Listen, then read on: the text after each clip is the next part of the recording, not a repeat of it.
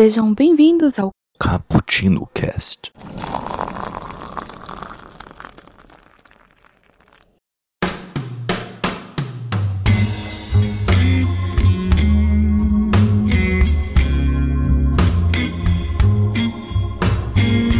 Yo, galera que adora uma cafeína, estamos aqui começando mais um Cappuccino Cast e hoje vamos falar sobre o comportamento nerd nas redes sociais. É, hoje vamos aí falar sobre essas pessoas que estão destilando ódio nas redes sociais, que fingem que são bem entendidas e aqueles que tentam nadar contra a maré. Sim, vamos falar sobre todos os tipos de pessoas que estão fazendo barulho nas redes sociais e entupindo comentários em posts por aí. Aqui é o Kaique que passou uma tarde tomando um cafezinho com a Ravena e com a Estelar. E eu tô aqui falando para elas como é que é aqui no nosso mundo e elas estão querendo invadir o nosso mundo. Eu tô falando para elas acalmarem um pouquinho aí. Não vamos destruir aqui também, né? E aqui comigo está Raquel Machado. Se apresente.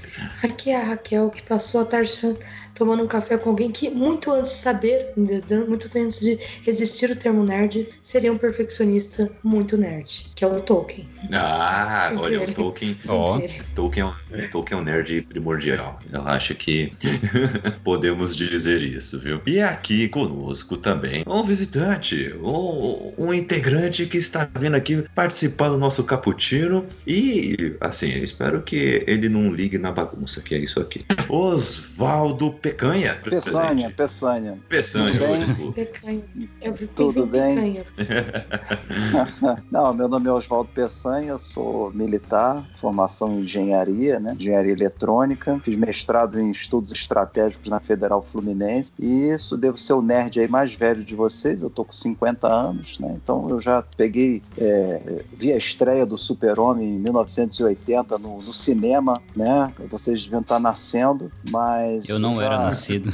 Olha só, tá vendo? Então eu já tô Nem nessa eu. estrada há muito tempo, lia gibi, comprava gibi, então eu gosto do assunto, me interesso pelo assunto e estamos aí. Tô, tô gostando muito de participar, agradeço aí o convite do, do Kaique, né? E estamos aí. Boa, boa. E aqui também, visitando esse, esse espacinho, esse nosso, cafu, nosso cappuccino, vai, vai sentar aqui à mesa, né? Pedindo um café aqui também. Petrus Uhum. Davi, se apresente. Olá pessoal, bom dia, boa tarde, boa noite. Aqui é Petro Davi, trabalho com informática, informado em informática também, então café tá na veia desde sempre. E estamos aí para falar sobre esses nerds chatos que vão, que estão destilando só ódio na internet e sem agregar nada para a comunidade, que é a pior coisa que um nerd pode fazer pela comunidade.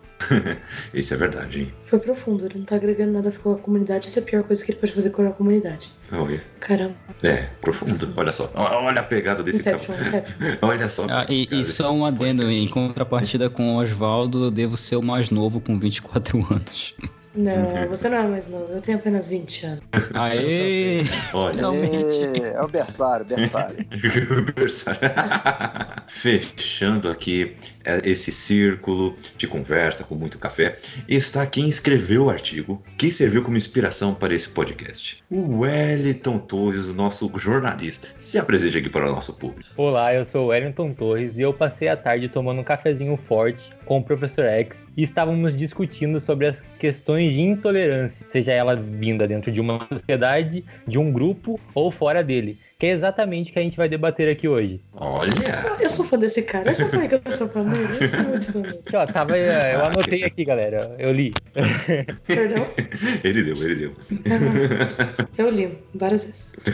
E antes de irmos para a pauta, sempre bom relembrarmos sobre onde vocês podem participar deste cast também, tá? Podem comentar aí no post do nosso site, bookstimebrasil.com.br, lá onde está todos os nossos podcasts, críticas, artigos, reviews e tudo mais, tá? Tudo lá, tá? E não só ah, estamos com o nosso cappuccino lá, como também estamos com o nosso 24 frames por café, o nosso quadro, onde analisamos cada vertente do cinema. Ou também temos o nosso quadro expresso do dia, onde analisamos cada obra literária com aquela profundidade. E também temos o nosso Nerd Rock Café, que é a playlist mais nerd da podosfera, ok? Também estamos nas redes sociais, Facebook, Twitter Instagram, arroba Brasil. E pode também mandar o seu e-mail para o cappuccino com dois P's e dois C's, ponto btb, arroba, gmail.com. É isso, né, Raquel? Faltou alguma coisa? Acho que não. É, é isso aí mesmo, né? Então, vamos para a nossa pauta.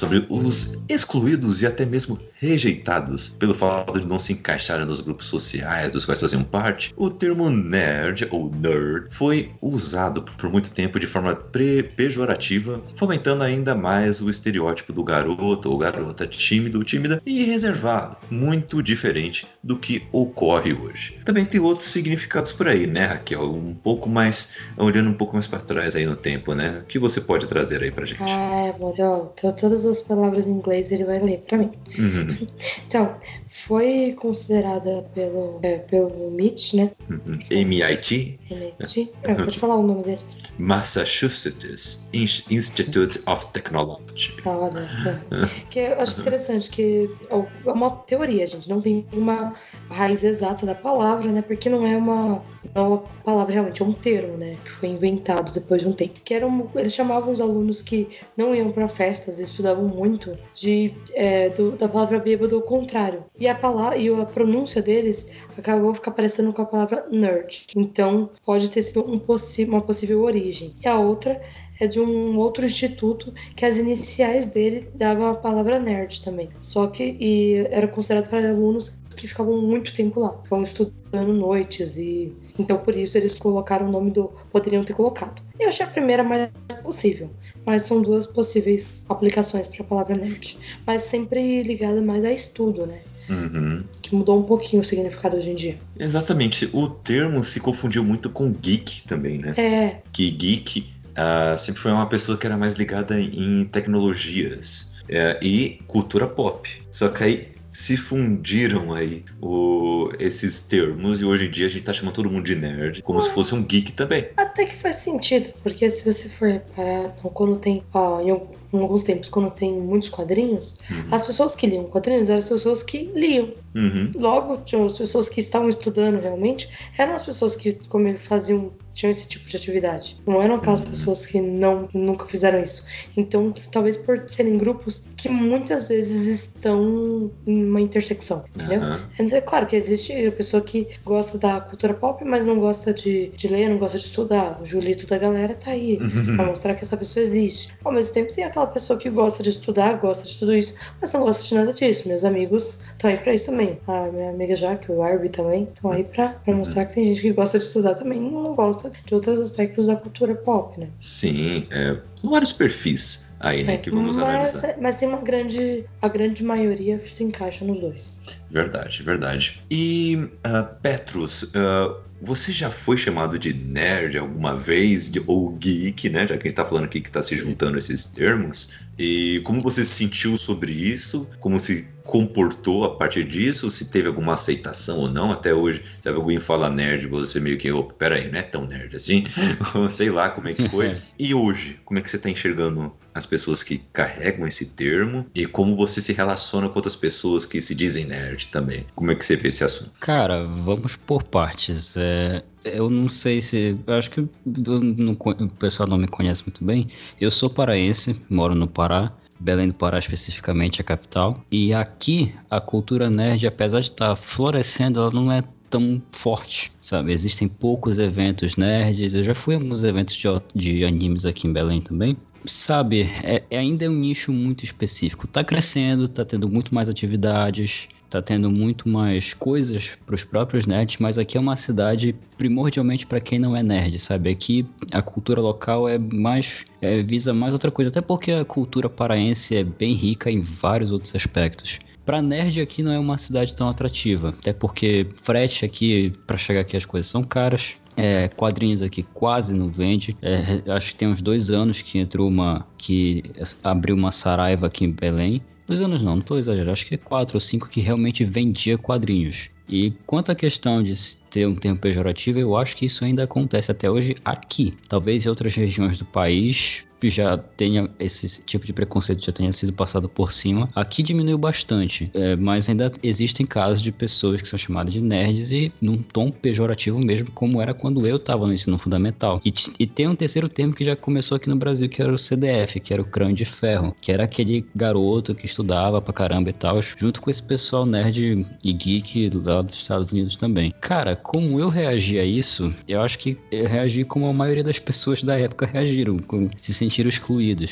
Até hoje, se eu conversar com o pessoal da minha turma do Fundamental, o pessoal ainda me chama de nerd. Hoje eu encaro como só, nem brincadeira, porque eu não me dou bem com eles mesmo, porque eu fui muito zoado, sofri bullying pesadão mesmo na, no ensino fundamental por ser nerd, sabe? Então, sair com uma camisa do super-homem como era antigamente é impossível para mim. Então, hoje melhorou bastante, mas ainda tem um longo caminho para seguir nesse meio ainda. Uhum. Interessante, interessante. Saber como é que é em outra cidade, né? Porque a gente já tá acostumado de como é que é aqui no, em São Paulo, né? Raquel. Então, no caso, essa questão do, do CDF, que era nerd, que é a mesma coisa, no fim das contas, assim, como as pessoas chamam, né? Quando chamam tanto um termo como o outro, é no mesmo significado, né? Não sei se o Petros concorda. Mas eu também passei bastante por isso, né? Até entrar na FATEC descobri que eu era burra pra caramba. Mas, assim, até lá era... Eu, logo quando, entrei, quando entrei na, na escola, eu entrei sabendo ler. E eu apanhei na escola porque eu sabia ler. E eu, não sei, eu sempre tive uma posição muito mais resistente, que eu eu não quero amizade de vocês, vocês são burros, eu não quero. O que, que vocês estão me excluindo? Eu não quero nada com vocês. É um pouco ruim, né? Mas, mas eu, eu era uma criança, crianças são sinceras, gente. Nós não sabemos ponderar as palavras. É, é mas, mas no caso, eu, eu acho que isso que faltava nos nerds antigamente, que era falar, caramba, por que, que eu tô buscando atenção de idiotas? Hoje é o contrário, ele é o idiota que a pessoa quer até dar uma atenção para ele, ele tá, não, porque não é desse jeito, porque eu sou assim há tanto tempo, porque você não leu tanto tantos livros quanto eu, porque você, é, sabe, ah, qualquer coisa. Ó, oh, pra, pra, ter uma ideia, eu tentei contornar esse tipo de exclusão tentando participar com os meninos do futebol. Tanto que eu aprendi, eu pedi pro meu irmão, que era, era goleiro de handebol da época, me, eu pedi pra ele me ensinar a ser goleiro. E eu, por causa dele, hoje eu jogo futebol com o pessoal. Eu jogava na época, né? A gente ganhou jogos internos dentro da, da, da escola, mas mesmo assim não parou, sabe? Até porque teve umas duas competições lá que a gente perdeu por minha causa, que eu não defendi uma bola lá, mas não tem problema. Mas, uhum. é, aí basquete também, apesar de basquete ser minha paixão, e eu fui bem mais aceito no basquete do que no futebol, mas mesmo assim não diminuiu, sabe? É, mesmo estando participando com o pessoal na rotina de treino e tudo mais, não diminuiu a coisa. Diminuiu um pouquinho, mas perseguição de uma turma inteira de 20 e às vezes 30 alunos continuou, sabe? Não parou e eu não podia fazer muita coisa, porque na época não tinha quem me ajudasse. Se eu falasse pra diretora, se eu falasse na diretoria, o pessoal ia perseguir ainda mais. Então eu simplesmente tentava aguentar. Sabemos, é, você não era tipo Light Yagami, né? Que é um cara popular, que joga basquete, ainda é super nerd, e falta durante 30 dias na faculdade e continua tirando notas é, é, eu acho que esse cara é único aí. Gente, não, não, esse cara é sensacional. É, não, que isso. eu queria saber de você, Osvaldo, porque, como você falou na sua apresentação, aí já, já tem uma longa estrada percorrida aí, né? eu Bota saber longa nisso. Sua...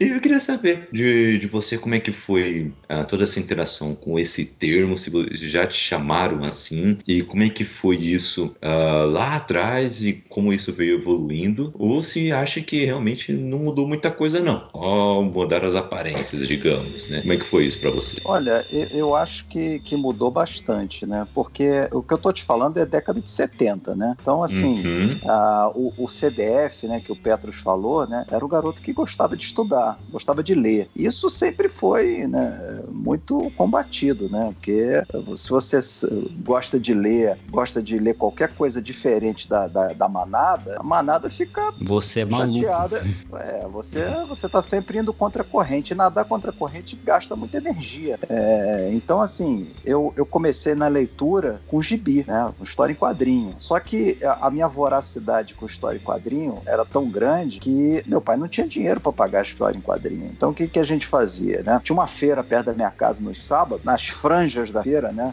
A feira no meião vendendo laranja, banana, etc. Mas na, nas laterais da feira, antes de você entrar na feira, tinha uns caras vendendo gibi antigo. E aí eu comecei a pegar gibi, por exemplo, isso eu tô falando aí em 1976, 77. Eu comecei a pegar gibi de 68, né? Os caras tinham gibis antigos e baratinho. Então eu conseguia ler. Eu fui ler uh, O Homem da Uncle, o agente da Uncle, né? Era o Man from Uncle, que, que virou uma minissérie nos anos 70, né? Que era o Ilia Kuriak e o Napoleão Solo. Depois foi refilmado, né? Com aquele cara que fez o Super-Homem, né? É, uhum. O agente da Uncle, né? Então, assim, eu, eu lia gibis antigos, Super-Homem da década de 60, né? Eles vendiam e vendiam os gibis da época. Só que eu, eu lia de tudo. É Luluzinha, Bolinha, Super-Homem, Homem de Ferro, é, qualquer coisa, fantasma, tudo que passasse na frente eu tava lendo. Então, assim, eu tomei contato com essa realidade, né? Que hoje é chamado de nerd, né? Também na época tinha, mas é, assim, o, o Brasil de, de 1970, né? Década de 70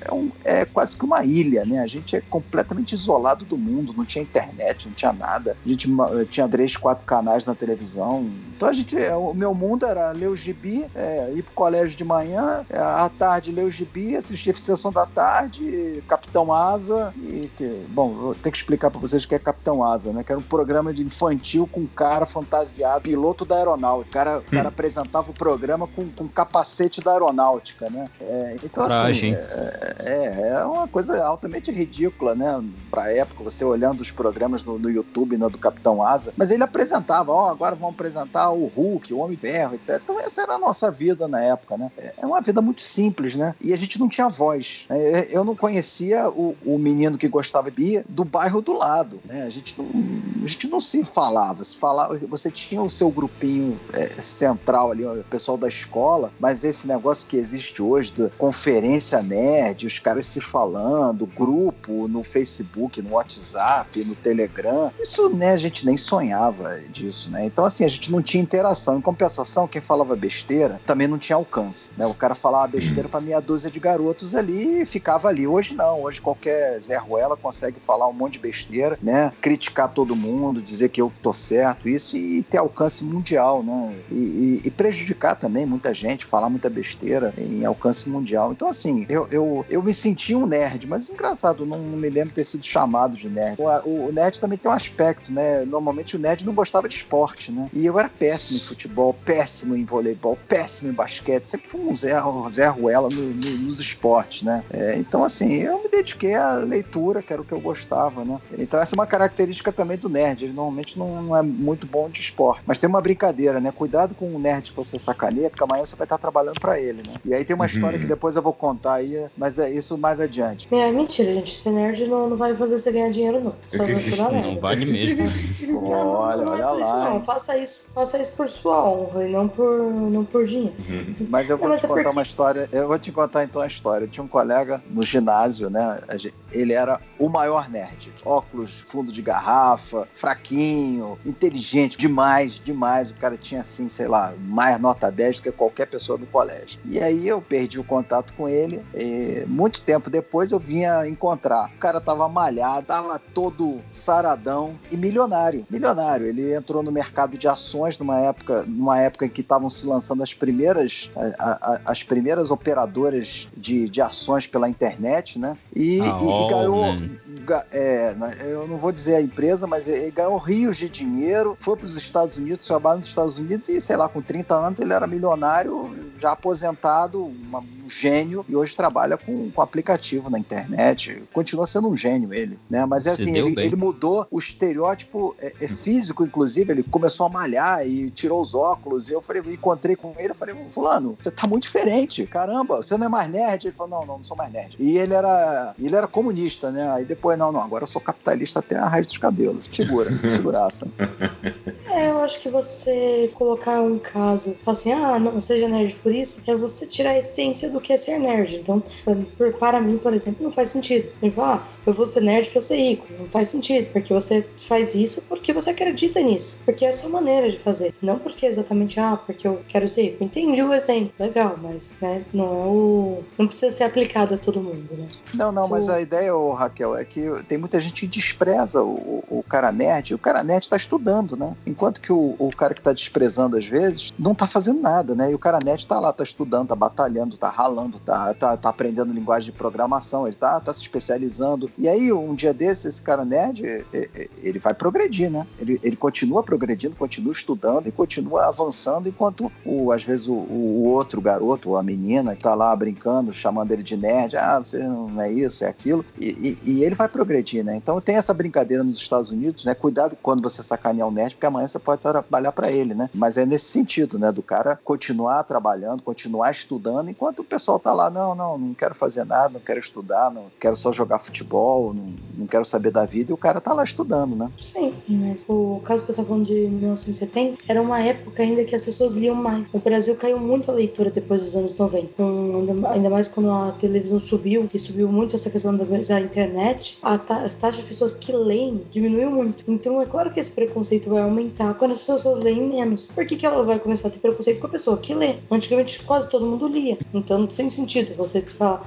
Todas as crianças iam acabar lendo pelo menos um pouco em casa, os pais iam ler pra elas. Porque não tinha outra coisa. Hoje em dia você tem tablet, você tem videogame, você tem a televisão, qualquer coisa pra dar pra criança. Então é muito mais fácil a criança não se apegar à leitura. Enquanto antigamente era um pouco mais tranquilo, digamos. É, isso é, um- isso é uma grande mudança. É complicado, né? Mas e você, Wellington? Você já foi chamado de nerd? Como é- foi que você reagiu a isso? E, e me fale aí também o, como é que você enxerga toda, toda, toda essa questão hoje. Eu acho que, digamos que eu fui o estereótipo do nerd durante um bom tempo da minha vida. Pô, eu comecei a ler quadrinhos, eu tinha 5 anos, se eu não me engano. Acho que foi a, primeira coisa que eu li por escolha. Eu frequentava sebos com meu pai, porque meu pai já tinha esse costume de ler quadrinhos. Então foi algo que, foi, que passou dele pra mim. E eu também não gostava de esportes. Eu não me dava bem com esportes eu era uma criança muito tímida. Então o meu universo era o universo da leitura. Pô, eu me apeguei à leitura, principalmente à leitura de quadrinhos. E ao, pass- e, tipo, ao passar do tempo, conforme você vai crescendo, o menino, o homem, ele tem que. Socialmente, ele tem que amadurecer mais rápido. Esse é um estereótipo também. Então, tipo, no momento que você devia estar pensando em ficar com garotas e, e você é tímido e tá, vamos dizer, isolado lendo, ou você não tá jogando futebol, que principalmente no estado de São Paulo é muito forte, tem alguma coisa errada. Ah, ele é estranho. Então, digamos que eu passei uma parte da minha vida bem tempestuosa por causa disso. Agora, a imagem do nerd, eu acho que ela, vamos dizer pelo CBDF, é o menino que estuda, centrado, tímido, ok. Mas eu acho que quando você coloca ali, vamos dizer,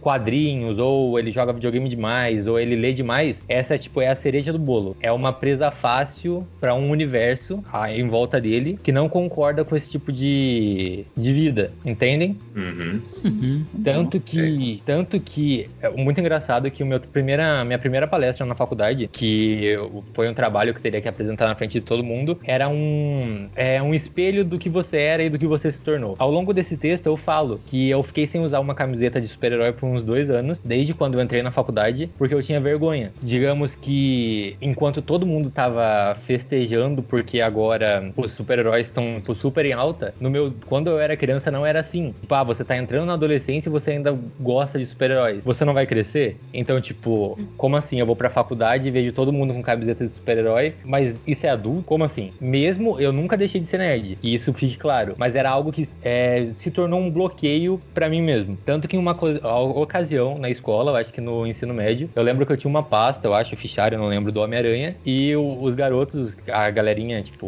o fundão, eles pegaram, era meu primeiro dia de aula, eles pegaram essa pasta, pegaram esse fichário e eles deram, eles sumiram com ela. E nesse dia, tipo, eu meio que ganhei um apelido de nerd e tal, e foi assim durante uns dois, três meses até, tipo, eles mudarem o foco. Então, tipo, a sociedade, ela me ensinou que isso não era legal, no momento que eu estava formando os meus ideais, de fato. E depois, quando eu já estava formado, cultura de entretenimento, a cultura de massa, ela vem e fala, não, isso é super legal. E o ser nerd, ele deixa de ser algo pejorativo pra se tornar um, um status. ah, ser nerd é legal, vamos assistir Vingadores todo, jun todo mundo junto. Uhum. É, então, mas eu. É, é complicado, a gente ainda tá chegando nessa parte, né? Mas eu entendo muito bem o que o Ayrton tá falando. É porque eu, eu era ruim, né? Eu era uma nerd ruim. Uhum. É, pessoal, mas é, é engraçado que eu, eu sempre fui nerd, quiet, eu era quietinha, né? Até certo ponto. E sempre fui estudiosa, sempre gostei de estudar, nunca fui muito de conversar, mas não porque eu não, go- não sou comunicativo, mas porque eu não tinha interesse nas outras pessoas, elas não eram interessantes, simplesmente. Ah, e aí eu- tinha uns meninos que ficavam assim, ah, loira burra, loira burra. E um dia eu me irritei, eles falaram assim, ah, qual foi sua nota, loira burra? E eu falei assim, não, eu tirei 10. Ah, mas eu pensei que você era loira burra. Eu falei, então, eu sou burra, mas é que você é tão burro, mas tão burro que até eu sou melhor que você. Qualquer um é melhor que você. Não quer dizer que eu não sou burra, que você é muito pior. Aí depois para de me encher o saco. Mas eu era do tipo de assim, ah, ela é nerdzinha. Depois, ah, você pode me ajudar? Não, eu não posso te ajudar. Pode me ficar. Pô, jogou pesado, hein? Ah, não. Ah, não me poupe. Eu nunca fui do tipo de, ai, a pessoa me desprezou, agora eu vou ajudar. Não, não. não. Sinto Você muito. se daria muito bem nos anos 70, que a coisa era, era, era brabo. Nas provas Olha aí, era assim também. Ah, meu Deus, a palavra olha. bullying. Então ninguém nem sabia o que estava se passando, né? Eu tinha que lutar mesmo. Então, Ah, não, mas no caso, eu, eu- comigo foi pior antes, né? Depois eu comecei a me impor, mas por muito tempo eu apanhei na escola. E, e foi porque, exatamente, eu, porque eu sabia ler. Ah, porque ela sabe ler, então não fazia sentido nenhum. Mas eu, eu, e era engraçado, porque eu era uma criança realmente muito revoltada. Elas me elas estavam me batendo e estavam gritando: vocês que vão continuar burras e feias, não adianta. Essa é a Raquel. Ai, que, putz, quem Tô me dera aqui imaginando a ensinado cena. isso. Eu também. Olha, eu poderia ter Ah. dominado o ensino médio se eu fizesse isso. Olha, mas era um banana. Ah, não, mas, é- mas é normal a gente é, você se sentir acuado. Qualquer situação que você faz de maneira única. Mesmo a questão dos livros. Porém, quando começou a explodir essa questão, mudou da água pro vinho. Só que assim, foi de muito de uma hora pra outra. E eu lembro disso porque, por exemplo, eu estava na quinta série e ninguém gostava de ler. Então, se você lia, eu no caso, era o meu caso, você era uma pessoa totalmente esquisita. E de repente, muita gente gostava de ler. Não era todo mundo ainda, não dava que uma onda tão grande. Mas você conseguia ver, por exemplo, umas quatro, cinco pessoas por sala que gostavam sempre de ler. E de repente o status mudou. Então você não era mais aquele excluído. Ah, é aquela pessoa inteligente, aquela pessoa dedicada, vamos respeitá-la. Sendo que antes ninguém estava respeitando. Uhum. Eu acho que foi muito rápido isso. Não sei se vocês acharam isso também. Sim. Mas antes até de falar sobre isso, eu acho que é interessante ver essa questão porque ah, uma coisa que eu vi em comum entre todos os discursos aqui é que quando você estava em sua infância, sua pré-adolescência, e você era uma pessoa que manifestava esse desejo por estudos, leitura e tudo mais, parece que tudo ao redor, né, queria que você fizesse o contrário, né? Que você não fizesse isso. Eu, eu fico pensando aqui porque ah, parece que a gente tá numa, numa distopia, né? Parece que a gente tá numa ficção científica escrita pelo George Orwell ou Ah, Aldous. Huxley, né? É, o Ray Bradbury. Porque é assim, o, o, o, o Estado, né, digamos, isso não é, é hoje que acontece ou oito anos atrás acontecia, não. Isso acontece desde sempre, praticamente, aqui no Brasil, de que você ser uma pessoa bem estudada, pouco valorizada, tá? Não tô falando que é valorizado ou que nunca é valorizado. Pouco, na massa, né? Avali- Avaliando a questão de massa, pouco va- valorizado. Tanto que muitas vezes eu acredito que vocês já tenham visto pais ou avós, avós ah, conversando com vocês ou com outras pessoas, falando assim: olha, eu não pude estudar, mas vou fazer de tudo para que meu filho estude o que eu não consegui estudar, né? Então rala dia e noite, sete dias por semana, 24 horas por dia, para dar condições filho ou neto estudar, fazer uma faculdade, né? E, e isso eh, vem de quê? De uma mentalidade que estas pessoas não tinham em vossas ah, infâncias e pré-adolescências. Isso veio depois, lição de vida, né? De que se eu tivesse estudado tanto ah, anos atrás, talvez hoje eu estaria numa situação diferente. Então, isso eu não quero para o meu filho. Vou ensiná-lo a ser diferente, ser melhor. Questão de também de eh, que vemos na cultura pop, né? De mentor e aprendiz, né? O mentor sempre quer que o aprendiz seja melhor que ele. É, é algo muito legal de ver. E vemos isso, né? Por aí. E eu, e eu vejo de que, caramba, o Estado já não tá naquela coisa de super te valorizar para você ser é, bem estudado. E não não basta só isso, né? As pessoas ao redor têm que falar: ah, você que estuda pra caramba, você tá errado. Você tem que, é, você tem que cair no mundão e curtir tudo que tem que pra curtir, entendeu? Ah, vai pensar em estudar para depois, tá? E, e, é complicado, né? Parece que as pessoas não veem o quanto que elas estão alienadas. Né? Mas, uh, te, é, além disso, né? O, você ser nerd não é, é uma coisa que automaticamente você vai ser super bem sucedido, mas ao mesmo tempo você tem uma autoestima diferente. Não sei se vocês reparam nisso também. Parece que por você sempre é, ter curtido estas coisas, sempre ter curtido ler esses quadrinhos, assistir esses filmes, apanhar estes seriados, você sempre ter curtido essas coisas, quando você chega numa idade mais avançada, é, você continua é, feliz, você continua é, se divertindo com as coisas que surgem e sendo nostálgico com as coisas que aconteceram antes, porque você não tem vergonha nenhuma disso, né? Agora parece que é, o que está acontecendo hoje que eu vejo é que tem pessoas que nunca foram nerds, que hoje se você falar para ela que ela é nerd, ela vai falar: "Não, não sou nerd". Ah, mas eu gosto de assistir esses aí, eu gosto de, eu quero ler esses quadrinhos aí, quero assistir esses seriados aí também, eu quero gostar do que você gosta. Mas eu não sou nerd não. Ah, imagina. Parece que essas pessoas estão correndo atrás de um tempo perdido, né? Parece que elas estão correndo atrás de um, de um certo que hoje, por fazer sucesso, quer entrar nesse efeito maná, também ser da moda, né, digamos. Não sei, porque assim, pode ter a pessoa que vai fazer isso por moda, como pode ter a pessoa que simplesmente gostou. Ah, não, nunca tinha visto, agora eu vi eu gostei. Eu tenho um amigo que ele não lia, super sempre incentivando ele, ele, ele é gay. E eu sempre tentando incentivar ele a ler, nunca lia. Aí arranjou um namorado que gosta de ler. Aí começou a ler pra caramba, os mesmos livros que eu, começou a conversar. Nossa, amigo, que é isso, né? Mas foi legal, porque ele realmente começou, se encontrou nas leituras. Não foi uma coisa falsa, entendeu? Tanto que ele terminou com um namorado que incentivou ele a ler. Depois ele, mas ele continuou com o hábito da leitura. Então, no caso, era uma coisa que assim, não é que não tinha alguém. Eu tava lá, tipo, do lado dele, tipo, não, olha aqui esse livro, emprestando livros para ele, tentando incentivar, aposto que outras pessoas também, antes de termos nos conhecido, mas ele não gostava. Mas quando ele começou a gostar, ele gostou desse universo. Isso não quer dizer que é uma pessoa que ela é menos. ela gosta menos, entendeu? Porque às vezes as pessoas também têm mania de todo mundo é poser. Ah, não, porque você gosta mais ou menos. Não, você é poser. Ah, não, porque você assistiu Vingadores e você não, não leu todos os quadrinhos, você poser. Ah, você. Ah, gente, eu entendo que tem certas pessoas que às vezes forçam e elas querem parecer que é o super fã desde o começo da vida. Tem esse lado? Tem. Mas também não precisa ser aquele nerd chato que não deixa ninguém chegar no seu mundo. Que é exatamente sobre isso que o artigo do Ed. É, que, que lembra muito X-Men, né? Muito X-Men esse, esse artigo. Que a, a pessoa, não, não, você não pode chegar no meu mundo, não. Eu tô aqui há mais tempo, então você não pode pisar no meu território. Parece muito mais isso. É aquela questão de se denominar. Tipo, a pessoa se autodenomina e isso já se torna o mundo dela e ela acredita que ela tem o poder de escolher quem entra ou quem sai. Hum, pois é.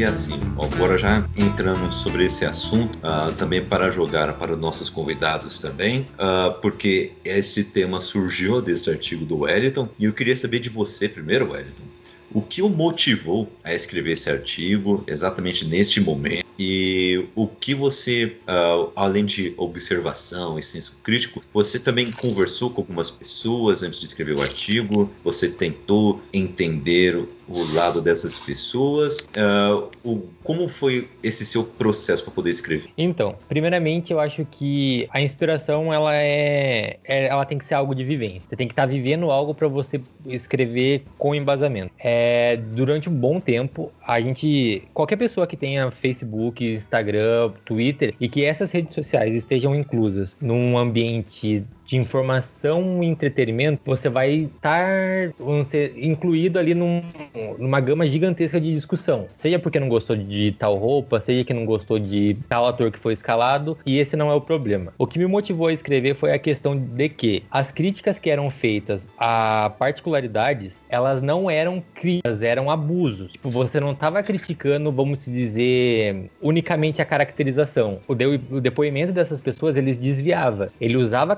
caracterização como uma desculpa para atacar uma outra coisa. Então isso já tava, tipo, me deixando tanto que eu parei, eu parei por um tempo de ler, de ler comentários, eu falava, não, isso tá me fazendo realmente muito mal, não é isso que deveria estar tá acontecendo, sei que todo mundo tem opinião e as pessoas devem exercer a sua opinião, mas, tipo, dessa forma, não, não é assim. Tipo, você passa a sua vida inteira lendo algo, tem ali preceitos, não, não digo normas, mas vamos dizer que realidades do que acontece quando você não respeita o próximo. E você tá praticando isso mesmo lendo, mesmo estando expostos a, tipo, coisas que te ensinam. Eu conversei com muitas pessoas, muitas, muitas, muitas no Facebook, eu, tipo, eu respondi os comentários às vezes, tá, mas por que, por que você pensa de tal maneira? É, como assim? Você não devia estar tá criticando aquela outra coisa em vez de você estar tá optando por isso? E eu deixei claro em outra participação minha aqui, eu sou extremamente fã dos X-Men. E, tipo, X-Men é uma pura metáfora do que a gente vive. São pessoas excluídas por simplesmente elas serem diferentes, elas não se encaixam, então, é, vamos dizer, as pessoas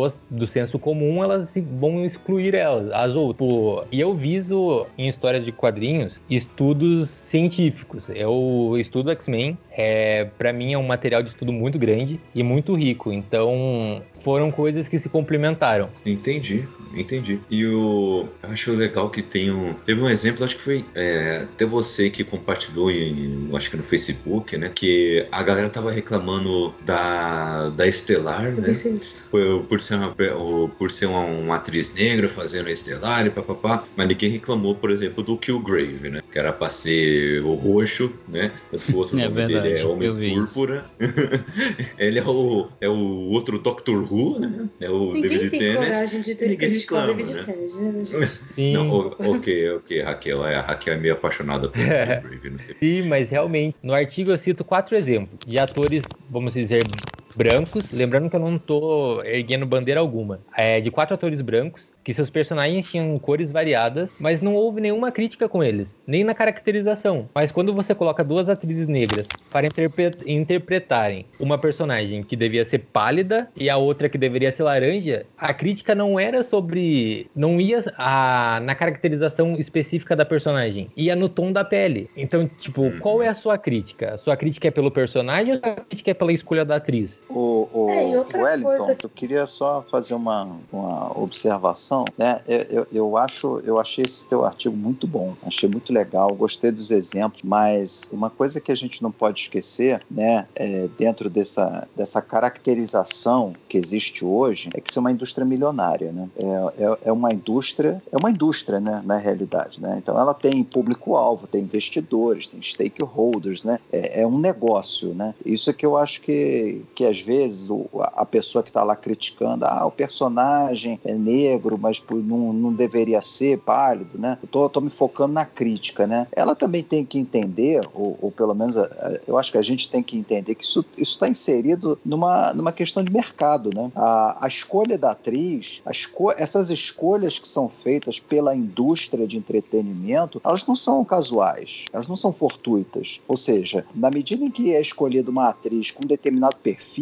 isso tem muita pesquisa de marketing por trás, isso é para agradar grupo, né? É para trazer esses grupos para consumir o produto. Então, se um personagem é, é, é homossexual, isso tem uma, uma vertente econômica, isso, isso é para agradar esse- efetivamente esses grupos. Não estou entrando no mérito do, do, do personagem, né? Da história em quadrinho. Estou entrando no mérito da- das decisões que a indústria toma quando coloca um ator branco, quando coloca um ator negro, quando cria um, um- tipo esse filme do Pantera Negra, né? O Black Panther, com um elenco praticamente todo é, negro, né? É, com uma temática é, é, de direitos, direitos negros, de, de países de terceiro mundo, quer dizer, tem uma vertente política forte, né? Mas isso aí é mercado, isso aí é decisão econômica, né? Eu, eu hoje, eu não via isso quando eu era moleque, né? Eu via o, o, o- super-homem branco, né? Eu, eu não me questionava, eu não tinha como, não tinha ferramentas para me questionar, né? Mas você vê que, por exemplo, o, o super-homem de 1980, o Christopher Reeve, né? Que Deus o tenha, né? Né? Ele, ele era um cara alto e tal, mas ele não era bombado, ele não tinha Não, músculo. ele era Ele era um cara, ele era um cara assim, é,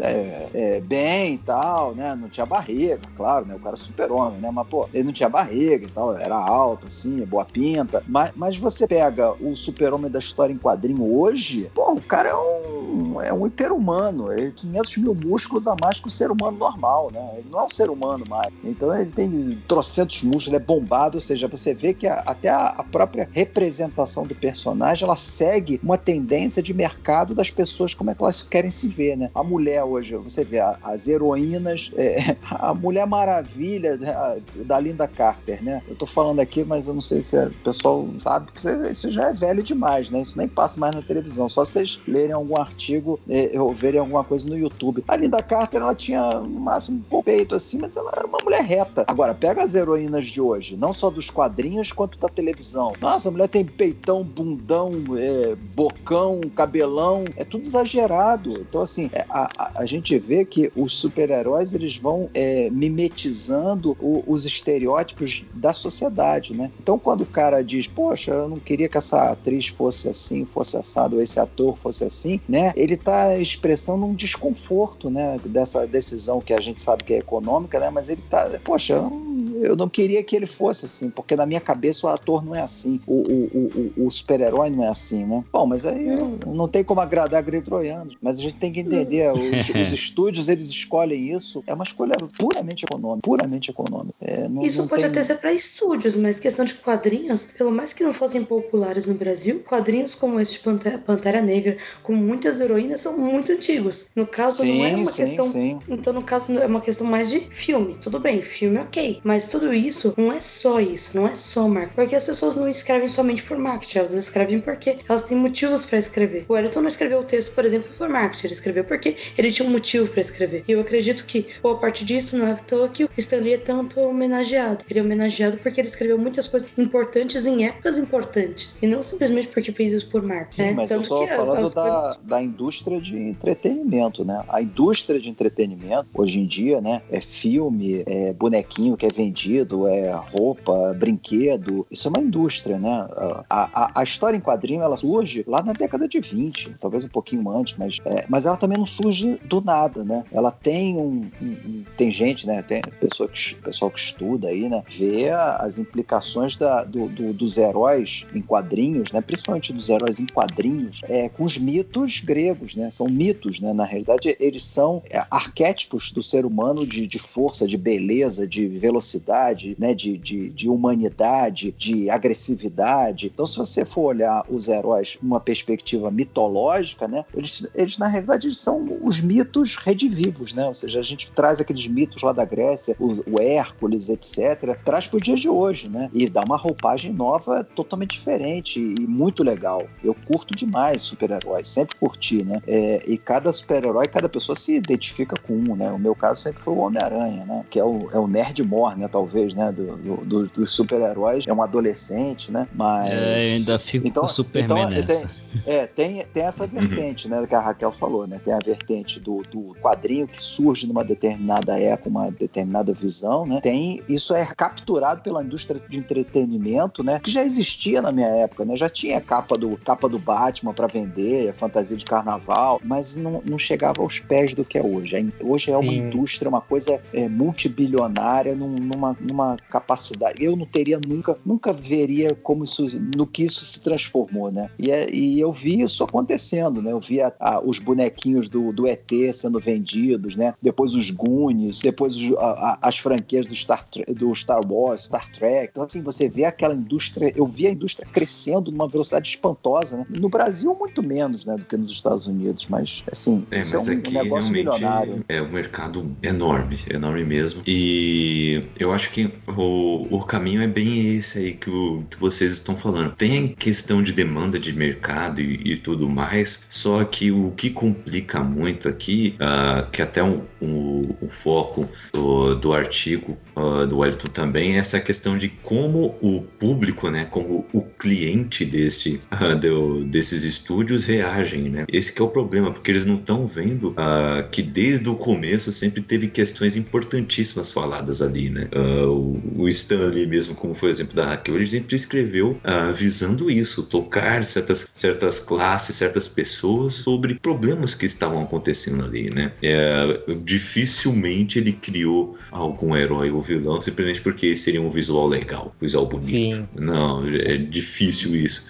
Né? Não, exatamente, E- Kaique. Eu concordo É. com você, mas a, mas a, a- a criação do, do herói, né, do, do, é, do personagem, ela, ela é carregada de, de sentido. O, o que eu acho, é, essa é a minha opinião pessoal, né, é, é que a indústria ela desidrata o herói. Ela, ela, ela tira o herói, né? Todas aquelas questões, por exemplo, do X-Men, elas são às vezes tocadas en passant. Você vai ler a história em quadrinhos e você vê que ela tem uma riqueza é, muito grande, né? O, o- até o Pantera Negra, né? Que é parte dos movimentos de direitos civis americanos, principalmente na década de 60, né? Outros, né? Eles têm uma riqueza conceitual fantástica que a indústria é, é- é desidrata, desidrata. É só depois a gente pode comentar até o Black Panther que eu, que eu assisti recentemente, vi umas, umas observações. Eles desidrataram a, a história toda. A história ficou assim muito fraca perto do que ela tem de, de profundidade. É que a gente entra em uma outra questão também. A gente tem que pensar que a cultura de massa, ela precisa vender.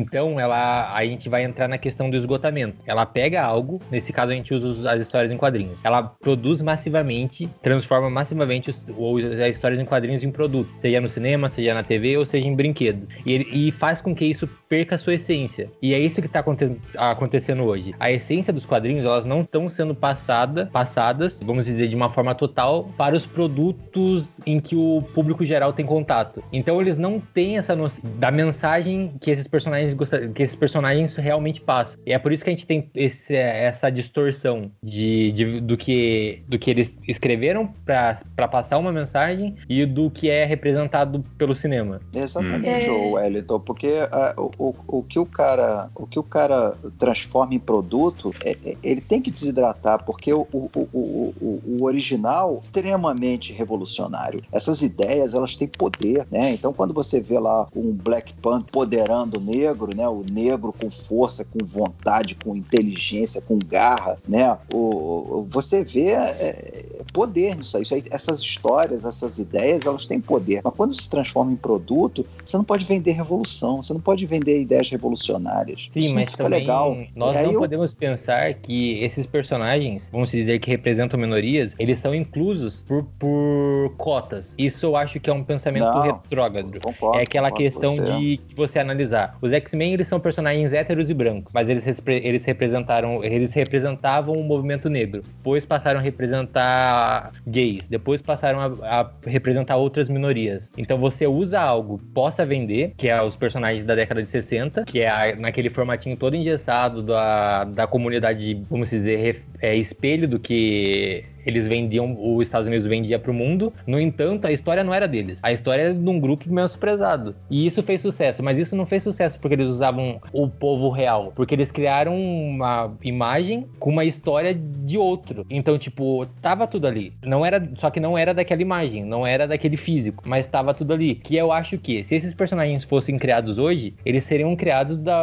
forma que eles são, da forma que a história é contada, que é o que não foi permitido ao longo do tempo. E é isso que as pessoas não entendem hoje. Elas não se permitem a entender o verdadeiro significado daquilo. É uma pena. Eu posso levantar um questionamento aqui? Claro. Eu tava, a gente conversando sobre isso, eu pensei numa coisa. Essa falta de interpretação que ocorre hoje por parte dos nerds, por parte da sociedade, nessas questões de heróis e tudo mais, acontece por causa da história em si mesmo ou porque é a pessoa, o cliente final, que é incapaz de interpretar e que não consegue aceitar uma mudança? Hum, eu, Eu tenho, eu queria acredito fazer que um comentário que eu acho que eu, eu quero fazer um comentário que eu acho que pode voltar um pouquinho. Não é só isso agora. Isso é muito antigo. Por exemplo, é Shakespeare. Shakespeare ele fala sobre várias questões sociais. O que você conhece sobre Shakespeare, se você não for pesquisar a fundo, é Romeu e Julieta, ser ou não sereis a questão, ó, eu te amo, te amo, todo mundo morre. Isso é o que você sabe sobre Shakespeare.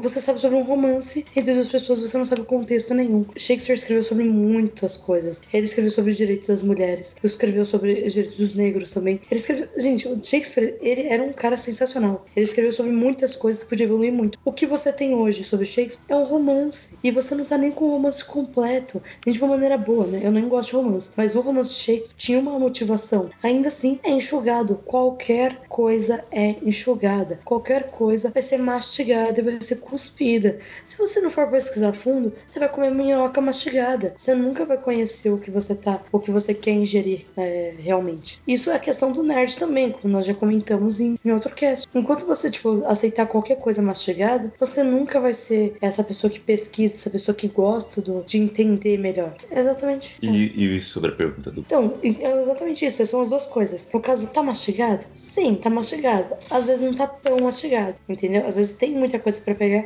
e as pessoas, mesmo que tá visível, não pegam. Eu, então é exatamente isso que ele falou. Tem essas duas coisas. E às vezes essa de você não pegar uma informação, ela é proposital. Por você não Sim. concorda, então você finge que ela não existe. É, Sim. é, é síndrome de avestruz, né? Não- é, enterra a cabeça no chão pra não ver o problema e acha que não existe. Sim. Boa. Vou usar gostei essa síndrome. Gostei. Síndrome do avestruz. Essa é boa. Boa, boa. É, E- isso é, isso é biologia. E, e assim, o, então quer dizer que o, aquele cara que se sentia oprimido, que, que se sentia recluso por causa dessa perseguição das pessoas, agora que ele tem agora essa situação de poder ah, finalmente instruir as pessoas e falar, ah, isso aí que você está caçando informação aí, que você está se perguntando, e eu sei a resposta. A resposta foi dada na edição número 14, que saiu em novembro de 7010, sabe? 70 É, muito bom. entendeu? Esse, esse ano É, foi sensacional. 70 é ótimo. É. Sabe, a pessoa que poderia estar instruindo quem tá começando a chegar nesse mundo nerd, ela prefere ser uma pessoa prepotente e destilar ódio, né? Sim. E aí cai nesses Cara. caminhos, né? Mas aí eu, eu concordo com a Raquel que ela fala. É porque as pessoas elas consomem é, esses, essas histórias, né? É, é, na realidade elas não são leitores, Já elas são né? consumi- consumidores, né? Então o consumidor ele, ele tem uma relação com o produto de destruição só, né? Ele, ele, ele, é- é- é- ele não torna é, é que nem é, se a gente for é, voltar né, no manifesto antropofágico, né? do- é, lá da década de 20, né? Eita, o negócio tem que- ficou sério agora. É, Agora, agora, agora evoluiu. né? não, não, Pô, é porque tinha 50 anos, ele tava na década de 20 também, gente. Agora. Pô, é, é, não, mas eu sou. Eu nasci há 10 mil anos atrás. Raul Seixas. Ah, sentido. Mas olha só, o, o antropofágico, a ideia da antropofagia é você pegar a coisa, engolir, tor- tornar parte de você, transformar isso numa outra coisa. Ou seja, quando você toma um alimento, né? A ideia, da, da- a ideia original da antropofagia é isso, né? O Brasil, ele, ele importa o que é do estrangeiro, ele, ele, ele torna aquilo brasileiro e faz uma coisa diferente, né? É o estrogonofe. A gente pega um estrogonofe e faz uma coisa diferente. Então o nosso estrogonofe é diferente. Ou Você vê, os doces, aí a gente vai, vai saindo um pouquinho, mas ó, você vê, o- os doces portugueses é, é, são baseados em ovo, né? Os doces brasileiros são baseados em ovo e coco. Então a gente já pega uma coisa. coisa. O doce a gente brasileiro é pega- baseado em qualquer É. coisa.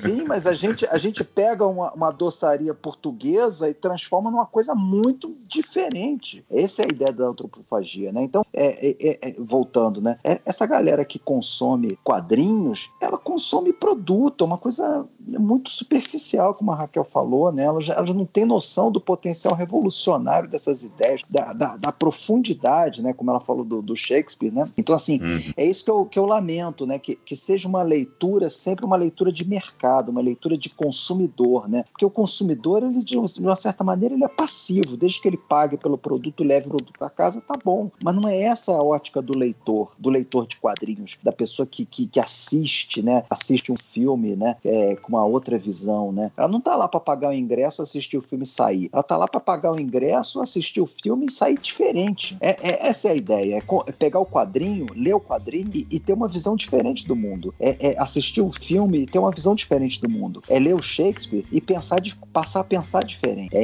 é esse o potencial transformador da- da- dessa- desse tipo de arte, né? Isso é uma arte, é uma coisa única. Então, é, é- é restringir isso tudo, né, a, a mercado, né, a, a cor do personagem, etc. É uma visão. O Wellington tem razão. É, é uma discussão idiota, uma discussão rasa. É- é- a coisa é muito mais profunda. Eu também posso dar uma sugestão aqui para todos os nerds que estão ouvindo o episódio. E vocês também. É porque Vamos assim, ver, precisamos. É, é, assim, isso é uma sugestão que eu vejo do basquete. Eu sei que vai ser uma analogia muito escrota por causa do basquete, sei que poucas pessoas vão pegar, mas eu vou tentar deixar bem resumido possível.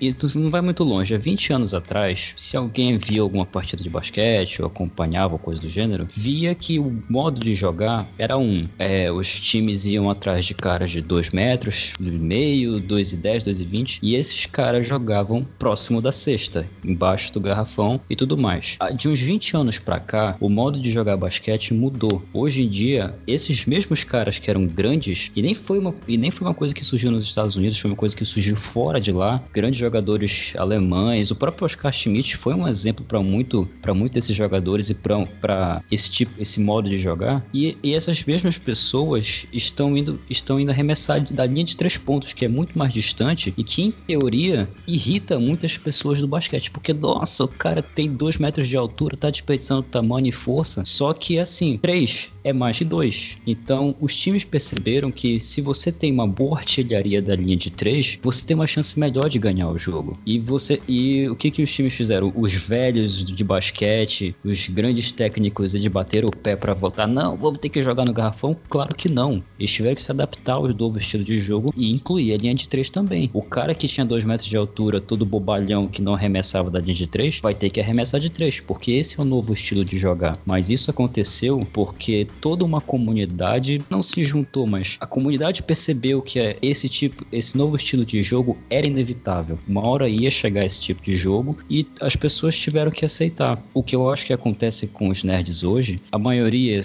tem gente que consegue ter um pouco mais de lucidez e passar esse tipo de conhecimento, é que nós somos muito omissos. A gente vê esse tipo de preconceito, a gente vê esse tipo de situação de que o conteúdo chega resumido, o conteúdo chega já já é o mastigo do mastigado para pessoa pessoa e às vezes a gente não tem, às vezes a gente não tem nem força para conversar com a pessoa e falar, não, cara, pesquisa um pouco mais e tudo mais, até porque a, a gente não vive disso, a gente tem outras coisas para fazer, temos nossa vida para viver, então não dá para ficar 24 horas na internet orientando todo mundo, mas acho que se todo mundo se juntar, tentar começar a orientar essas pessoas que, olha, eu, se, eu sempre vi eu sempre vi os filmes saem, desde os da Marvel, desde que eu vi o Capitão América em 2011, o primeiro Vingador, para mim sempre foi uma referência referência para ir atrás dos quadrinhos. Eu nunca vi aquilo ali como verdade. Então acho que deveria ocorrer esse tipo de filosofia nerd para tentar passar para a pessoa que tá vendo e que você percebe que pode estar tá tá desperdiçando algum tipo de conteúdo, esse tipo de filosofia para ela correr um pouco mais atrás. Uhum. Mas eu eu acho que não é só isso. Mesmo que ela só veja o filme, mesmo quando é assim é raso, as pessoas não querem absorver totalmente. Por exemplo, eu eu não consigo ver um filme só por ver, ler um livro só por ler que não me ensina nada. Kaique sabe que eu surto, eu surto, eu não consigo ver um filme. Ah, porque ele é bonito. Não, o que, que ele ensina? Não, não ensina nada, mas vou ver por ver. Ah, eu ler esse livro porque ele é bonitinho. Mas ele ensina alguma coisa? Não, não ensina nada. Eu não consigo. Eu sou totalmente, eu preciso aprender alguma coisa. Quero conversar com alguém que me faça sentir burra. Eu quero ler um livro que me sinta estúpida. Porque eu quero aprender algo com aquilo. Eu não consigo ser assim, assistir por assistir. Eu não consigo ser aquela pessoa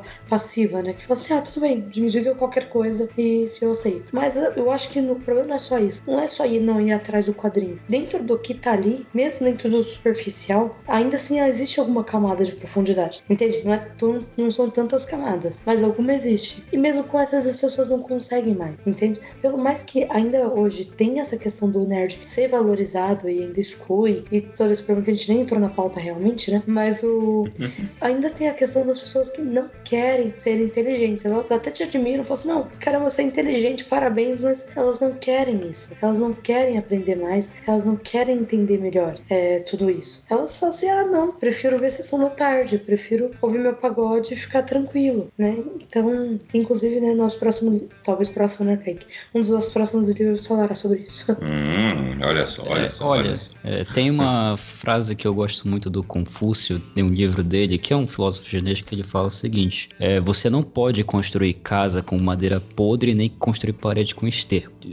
Basicamente diz que não adianta adianta você tentar ensinar algo para alguém que não quer aprender. E, e, no, e, acontece no esporte também. Tem caras que são dedicados, que vão pro treino, chegam cedo e dão um exemplo, mas tem gente que não quer, tem gente que não tá nem aí, tem gente que não se importa, é, tem gente que vê o filme pra ela tá bom, sabe? Então, para esse tipo de pessoa, honestamente, não adianta perder tempo. É, é desperdício de tempo, desperdício de sabedoria, dentro, como, como fosse fala. Em Wellington, dentro de, dessa linha, né, e junto aí com o que a Raquel falou, né, eu me lembrei daquela cena do, do Matrix, né, uh, do Morpheus, né, quando ele tá andando na cidade junto com, com o Neo, ele diz, olha, essas pessoas não estão prontas para acordar, elas não querem acordar. É, é como o Cypher, né, o Cypher, ele diz, né, quero experimentar esse bife, eu, eu sei que esse bife não é real, mas eu quero isso, essa é, é, a, é a cocaína dele, é, ele quer ficar naquilo ali. Então, assim, é, grande parte, eu te diria assim, 90% quer ver eu entrar nos Vingadores e só aproveitar aquilo ali como filme, né? Mas é, é, tem gente que quer um pouco mais, quer saber da história. Não, tô falando do produto filme, não. Quer saber mais sobre os Vingadores, a ideia, quem foi que criou, etc. E ver, às vezes, coisas que a gente não, não consegue ver, né? Tem até uma moça que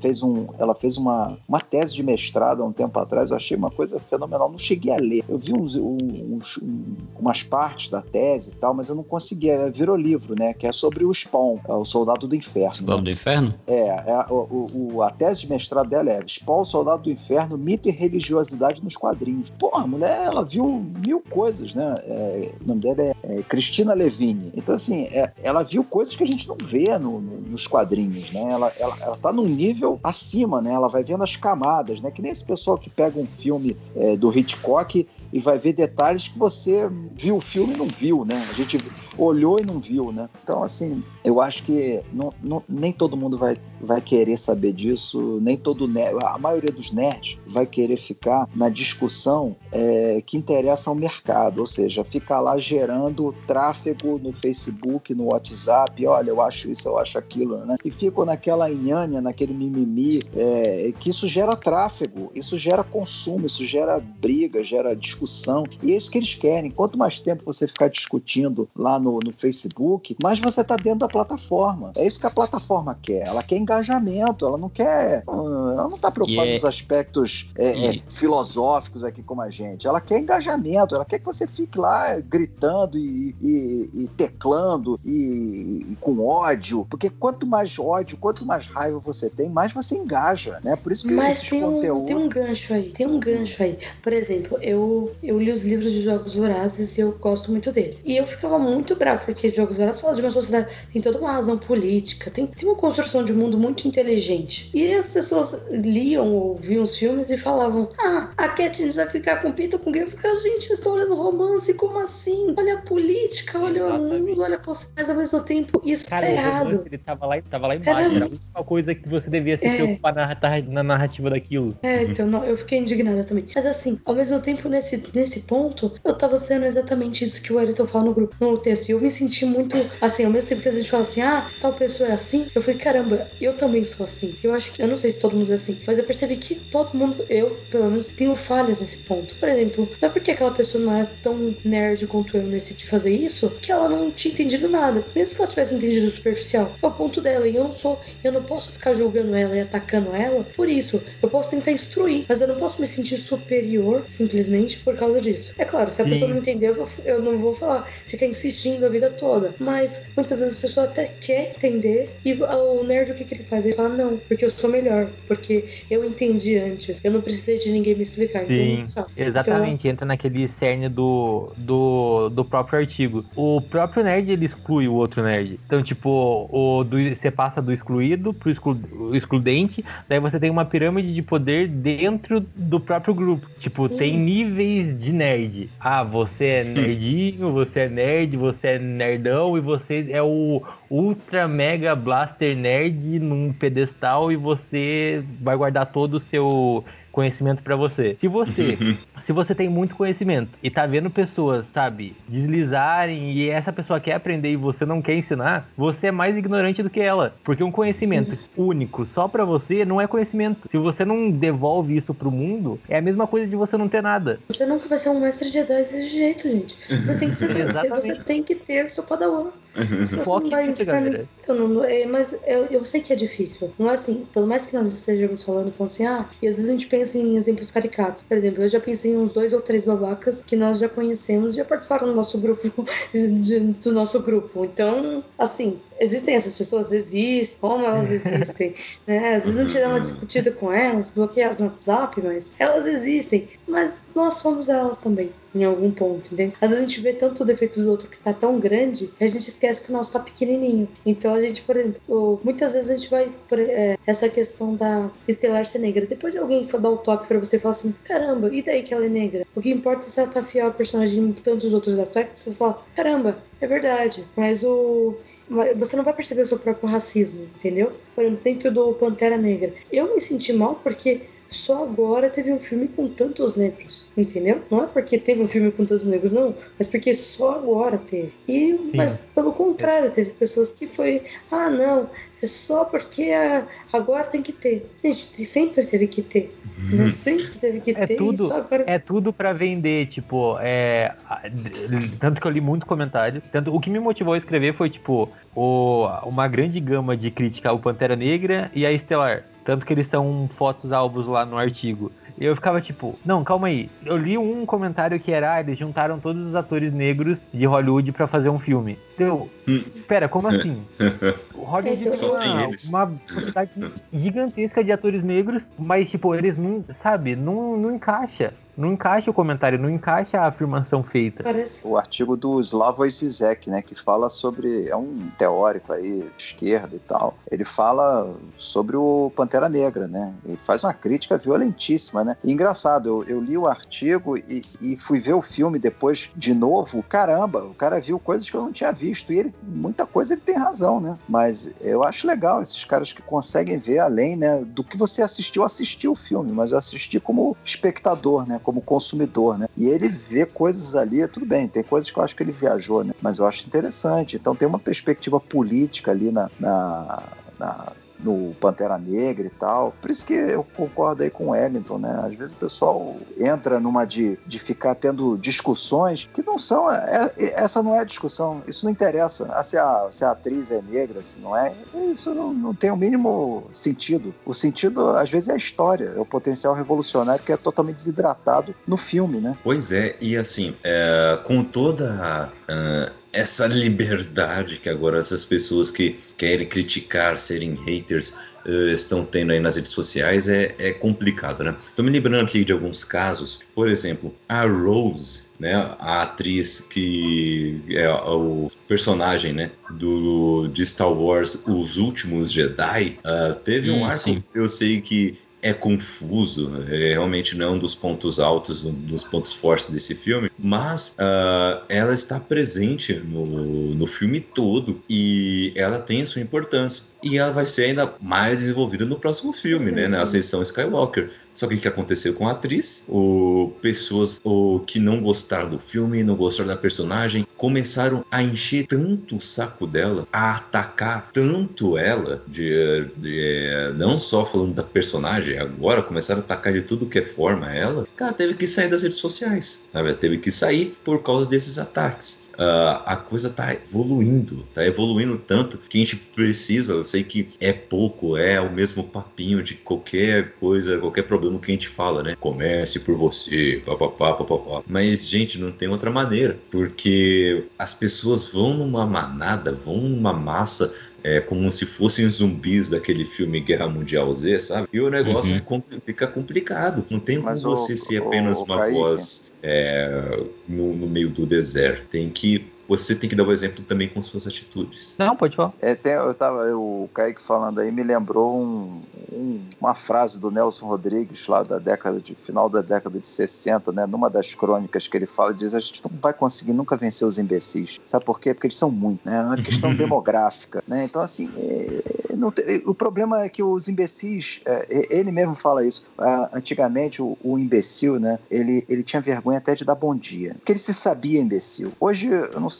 o imbecil tem voz, né? É, então, é, tem, e tem muitos deles, né? E eu acho que eles são maioria. Essa é uma, esse é um fato, né? E esses caras têm um potencial destrutivo nas redes, né? Com esses haters, esses trolls e tal. Essas, são, são novidades pra mim, né? Mas são fatos, né? Que estão acontecendo, né? Essas pessoas têm um potencial destrutivo imenso na, na, na rede, né? De é uma coisa horrível, né? Então, infelizmente, é, é um fato. Mas eles são muitos, e a gente nunca vai vencer, né? Mas não, eu, não tem jeito. eu quero Hum. falar ainda nesse, dentro- eu quero ainda falar dentro desse tema do Kaique da ofensa a uma atriz. E é muito mais fácil ofender uma mulher. Toda vez que tem uma mulher, você ofende. Se fosse um cara, você não ia até que você ia falar, não, olha, o roteiro não favoreceu esse cara. Mas quando é uma mulher, nossa, como ela é vagabunda. Nossa, como ela é isso, como ela é aquilo. Você ofende ela, muito mais fácil. Sim. Isso aconteceu com a Capitã Ninguém Marvel. critica. Sim. E não, mas eu eu, eu, falar assim, agora. é, eu fiquei indignada com o filme, ou com sobre as coisas do filme, porque eu achava que a personagem merecia um filme muito melhor. Porque ela tinha maior importância e podia ter sido muito mais desenvolvida que a questão dela de como capitã realmente, né? Não. E assim, eu fiquei indignada por questão de história, os Scrolls, não gostei dos Scrolls. Mas assim, e as pessoas, eu, eu ouvi gente falando assim, ai, por que, que essa menina tá agora no filme dos Vingadores? Tem nada a ver, fiquei, gente, como assim não tem nada a ver? Tem tudo a ver, mas agora. E, e falaram assim, ah, porque ela não é muito bonita, ah, porque ela não sorri. Gente, Ela não que tem problema dela mu- é sério que gente, o problema dela, o problema do filme não é esse. O filme tem problemas? Tem, tem problemas, mas os problemas estão no roteiro. É assim, eu não tô dizendo, ah, porque ela é melhor atriz, não é melhor atriz. Dane-se isso, não importa tanto a caracterização dela. O que importa maior, é, de maneira maior é a essência, o roteiro. E as pessoas, muitas delas, não perceberam nada nisso. Ah, não, não, tudo bem, não. Ah, ia falar sobre os Skrulls e os Skrulls não, não pareceram nada com os Skrulls que deveriam. Ah, tudo bem. Ah, ela é capitã, mas ela nem foi desenvolvida como capitã no filme. Tudo bem. Agora não, ela não desenvolveu, mas ela não sorriu. Como assim? A questão de que ela também sofreu uma campanha grande de haters. Eles Não, foram todos tá, lá né? no Rotten Tomatoes, né? E ainda tá, né, Wellington? Olha como é que é o negócio. Estão atacando tanto pra prejudicar a avaliação dela nas redes e tudo mais, em críticas e tal. Estão pegando pesado, né? De modo exagerado. Fala aí, vai. É igual a Kel falou. Quando é um personagem feminino, tipo, a crítica não é na questão do roteiro. Nunca é na questão do roteiro. Pô, se o personagem, se a personagem tá ali, é porque ela foi escrita daquela forma. Mas a crítica não é perante isso. Eu tava no Facebook hoje, daí tava em Vingadores Ultimato, tem uma cena, não, não é spoilers, que a- aparece as mulheres lutando juntas. É linda essa Eu. Adorei essa cena. Cara, essa cena é uma das coisas mais incríveis dos últimos filmes de super-herói. Sabe, é algo necessário. Tipo, a, majoritariamente os personagens dos Vingadores, eles são homens, certo? Mas o, o público dos filmes não, não é só masculino. Gente, o quanto de garotas, mulheres vão assistir filmes de super-herói hoje em dia? Daí É estava eu de lendo- assistir. Sim, é a questão de ser representada. Daí, tipo, os comentários era, é uma cena extremamente forçada para é, massagear o, algo, o, o ego de feminista. Ah, como assim? Tá tendo uma guerra, daí as mulheres resolvem se juntar só pra fazer VT. Entende? e tipo, quando é realmente personagem feminino, o ataque é outro. O ataque é, É, outro. então, é. Sabe? Não importa, mas, tipo, os personagens masculinos eles se juntam em vários momentos do filme, eles sorriem pra câmera e isso não é julgado como VT. E isso acontece desde que o cinema é cinema. Mas quando você Exatamente. faz isso com personagens femininas e essas personagens não estão seminuas, não estão de biquínis ou não estão, não estão hipersexualizadas, isso é forçado. Eu sou muito fã desse É uma cara. discussão que ela é é uma discussão que ela, ela perde totalmente o sentido. Eu não ligo, Sim, você pode fazer eu- um filme inteiro forçando essas cenas delas que pra mim não tem importância, porque eu cresci assistindo isso com personagens masculinos. Então, tipo, isso pra mim não é forçado, isso pra mim é muito melhor. Eu tenho uma irmã de 14 anos que hoje se sente representada vendo a Mulher Maravilha. Então, tipo, pode- manda mais, que tá pouco. Mas assim, eu sinto que ainda falta, né, muita coisa, por exemplo, heróis Sim, ele ainda tá heróis... estão engatinhando, né? É, tem muitas outras coisas, tipo, heróis com maiores deficiências. Exemplo, tem um ou outro, né, mas ainda são poucos. Sinto falta, mas, por exemplo, essa cena de Vingadores eu achei linda. E ela, exatamente, ela, tipo, uma continuidade da cena de Guerra Infinita. Que a, a frase é linda, eu achei lindo. Porque, assim, eu normalmente sou a pessoa que fala, esse feminismo foi forçado. E no filme da Capitã Marvel, eu achei, muitas vezes, um feminismo forçado. Tinha ali. Eu não achei bom. Mas, então, nos dois Vingadores, as duas cenas são muito boas. São muito boas. Tanto em Guerra Infinita, aquela cena de ela não está sozinha e só, e só mulheres ali defendendo achei sensacional. Agora, essa daí de, de Ultimato foi sensacional. Eu aplaudi. O Kaique escreveu. O Kaique- Eu fiquei. É, foi, Ah, foi, fiquei- foi. Ela, ela se entusiasma. Com certeza. Mas, um assim, pouquinho. E, e a, Pode falar. Não, pode não, falar. podem, fa- podem falar, podem falar. a questão da, da Brie Larson, ela tá chegando a um nível estratosférico. Tipo, a da Ana Dilp, que é estelar, foi, a, tipo, uma questão alarmante também, que ela teve que é, trans- é, transformar o perfil dela no Instagram em privado, porque ela já não tava aguentando mais as críticas. Só que o da Brie Larson, ele tá interferindo em outras questões. Estão sendo criadas informações, estão sendo criadas fake news pra, tipo, diminuir a pessoa, diminuir ela como pessoa, não como a personagem, tipo, extrapolou. Então, tipo, você cria um perfil de uma feminista chata, arrogante, prepotente, que não tem o carisma de um homem. Tipo, ah, por que, que ela não sorri? Se os atores homens estão sorrindo. Por que, que a mulher é obrigada a sempre estar sorrindo pra câmera? Porque ela, a mulher é obrigada a sempre estar fazendo é, sala pra uma outra pessoa. Tipo, naquela cena que ela fala que, que deu um, um puta show, assim, que foi aquela questão do, do dublê, que ela é comparada a um ator e ela fala, não, eu não quero ser ele, eu quero ser eu mesma. E, tipo, o ato- eles cortaram porque o ator ria. Daí, ah, não, ele está rindo de desconforto. Eu não concordo. E eu não vejo problema nenhum na fala dela. O problema é que as pessoas querem pôr as outras em caixas e obrigam elas a estarem dentro dessa caixa. tipo, Olha, ela tem o direito se você falar... tivesse visto os comentários dessa, disso daí, eu peguei um, um post, eu vi os comentários e falei, gente, é, eu não sei, eu, eu gosto de humilhar machistas em público. Se um desses estivesse, tipo, com certeza na minha mão, eu humilharia ele publicamente. Mas humilharia muito, mas muito mesmo. A ponto desse cara falar assim, tô em depressão e pra me matar, eu falo assim, olha, melhor que você faz pra sociedade é isso, amigo. Meu Faz Deus. isso. Ah, não, porque, tipo, o cara não é um merda, sabe?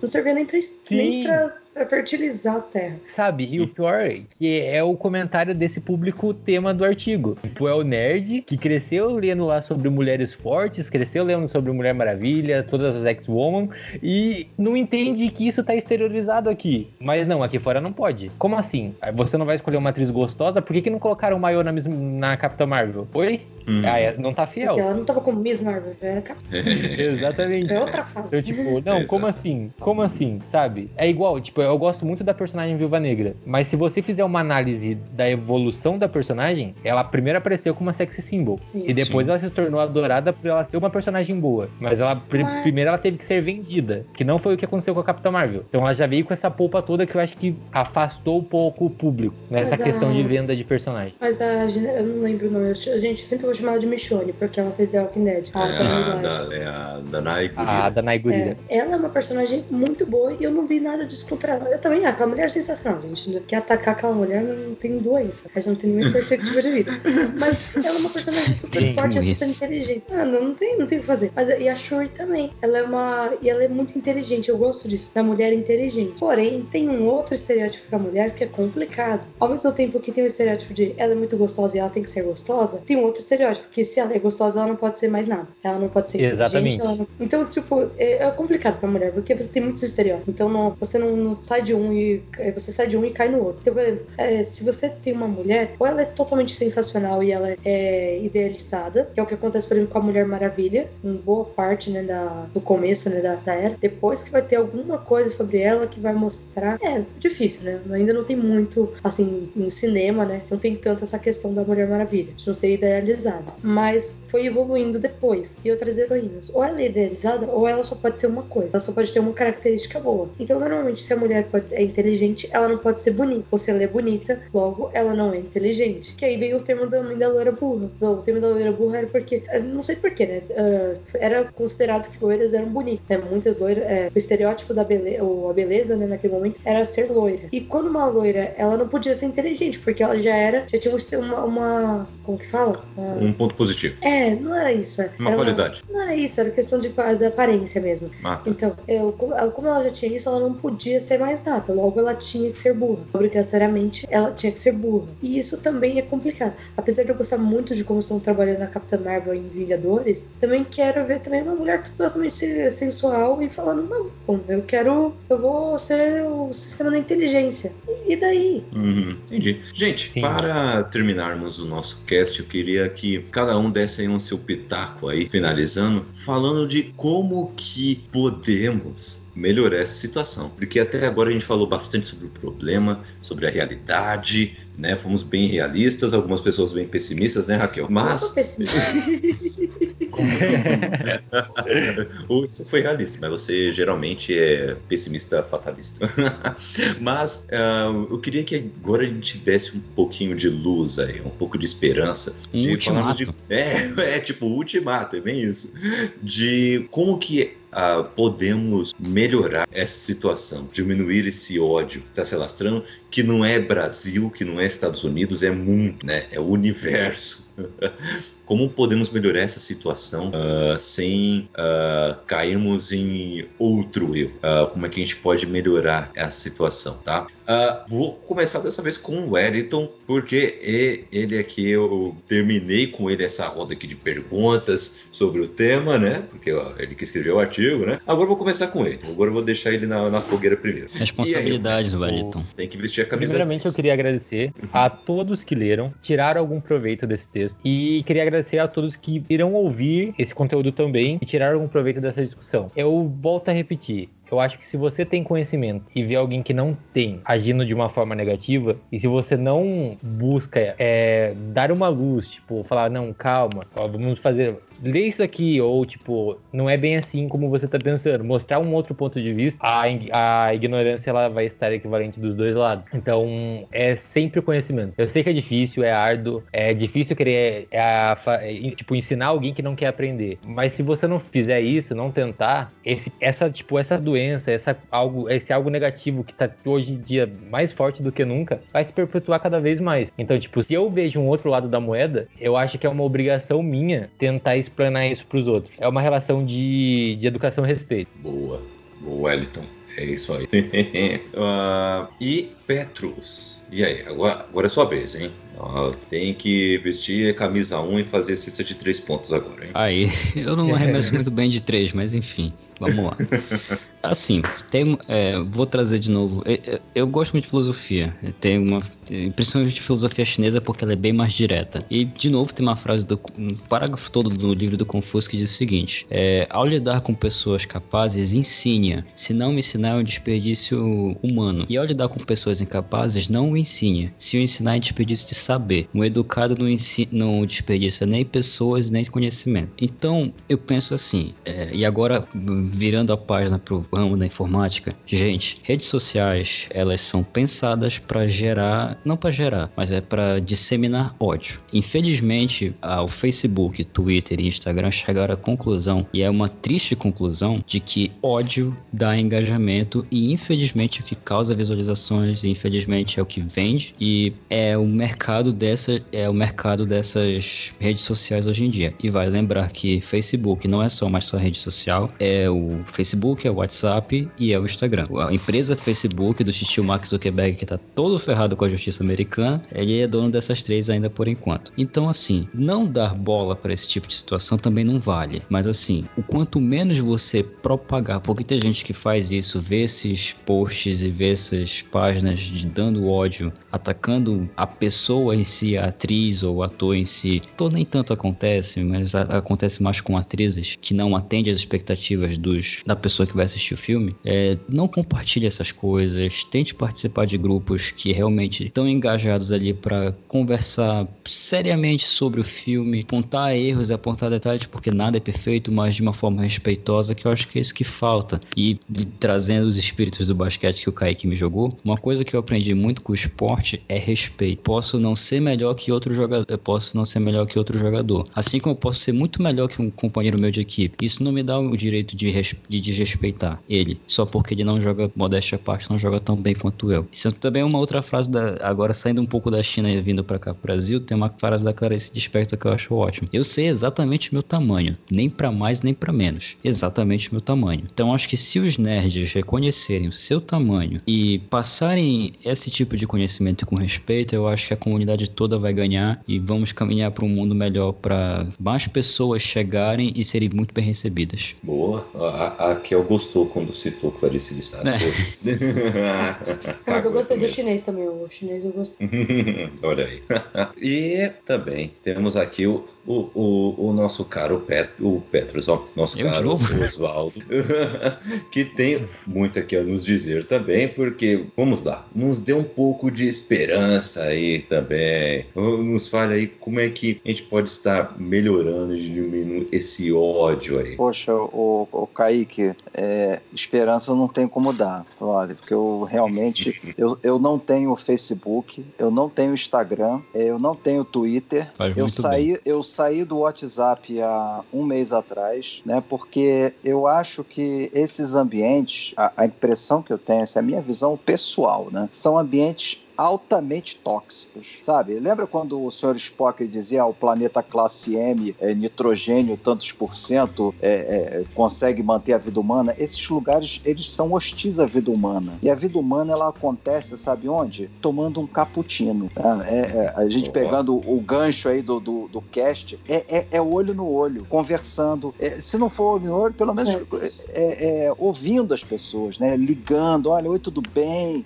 Fazendo uma videochamada até, mas online, isso não é vida, isso é uma vida mediada, é uma vida ridícula. É, é, é como o Petros falou, é, são animaizinhos que estão ali no meio do laboratório girando essas rodinhas aí, que os caras em volta rindo. Quanto mais engajamento, quanto mais ódio, quanto mais é, é, discussão, mais, mais propaganda está sendo vendida, mais eles estão sabendo sobre o que você pensa, o que você acha. Então, assim, eu me recuso a ser um ratinho de laboratório. Se eu quero conversar com alguém, eu pego o telefone e ligo. Se eu quero conversar com alguém, eu vou chamo para tomar um café. Então, assim, eu, eu tô fora desse mundo, sabe? Então, eu, eu não acredito, sinceramente, eu não acredito que tenha saída dentro dessa lógica. Então, eu, eu me recuso. Eu, eu não, não há saída dentro dessa lógica. Essa lógica é uma lógica das redes sociais, uma lógica de ódio, né? Como já foi falado aí, a Raquel falou e tal, o Petros também, é e o Wellington, é uma lógica de, de ódio. É- é- esse ódio não vai parar de crescer. Então, eu acho que não tem, não tem jeito, é só saindo disso. Você pode continuar a consumir, você pode continuar a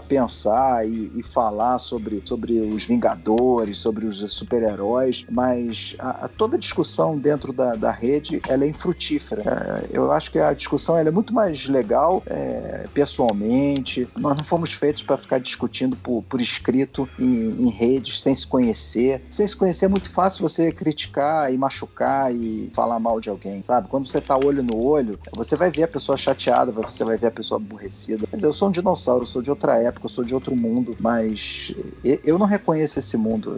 Eu, então eu tô fora dele. É, então, assim, o que o Wellington escreveu no artigo é altamente pertinente, mas, mas não é a discussão. É uma discussão de- desses ratinhos que estão no laboratório falando sobre, sobre as coisas, rodando aquelas rodinhas e, e os cientistas em volta rindo da gente, né? Então, é, é uma discussão que não vai levar a lugar nenhum. É, é- vai ser só mais ódio, mais ódio, mais ódio, né? Uhum, Foi é. mal, desculpa aí, mas eu não, eu não trouxe o, o otimismo que você pensava, né? Não, relaxa. Não, mas o, o- dá pra tirar aí uma coisa boa aí, porque, olha só, o, quanto mais uma relação presencial e menos virtual, melhor. Bem melhor sim, mesmo. Sim, sim, Bem sim. melhor, menos, ah, menos dar munição para essas empresas, não é verdade? E, Raquel, você tem alguma luz? É, então, ó, em partes eu concordo com o Zonta. Hum. É, eu falo, né? Não adianta você discutir com um idiota, porque você nunca vai ser capaz de fazer ele entender. Nunca. Ele nunca vai ser capaz de entender e vai continuar nisso. Mas ao mesmo tempo, é deixar de falar, deixar de tentar, você não pode fazer isso. Exatamente porque é isso que nós lemos, é isso que nós defendemos, é isso que era o inicialmente ser nerd. É você mostrar isso. Você mostrar que isso tá errado. E você tem que entender isso. E às vezes, isso é. Às vezes vai ser uma coisa errada que pode deixar a pessoa fazer errado. Mas muitas vezes não. Às vezes chega a questão de a pessoa cometer um crime e não perceber o quanto isso é errado, entendeu? Falando de racismo. Eu não tô falando agora só de questões básicas. Você não pode simplesmente deixar rolar. Ao mesmo tempo que dá vontade, dá. Dá vontade, dá vontade. Você fala assim, não, vai, vai desenrolando, vai desenrolando. Eu não, vou conseguir resolver mesmo. Talvez seja verdade. Mas eu acho que ainda assim cabe a nós tentar passar tudo isso de maneira pacífica. E quando alguém, tipo, começar a entender, eu sei que irrita muito quando alguém começa a entender de um assunto e quer mostrar que sabe mais do que você. Sei muito bem disso, né?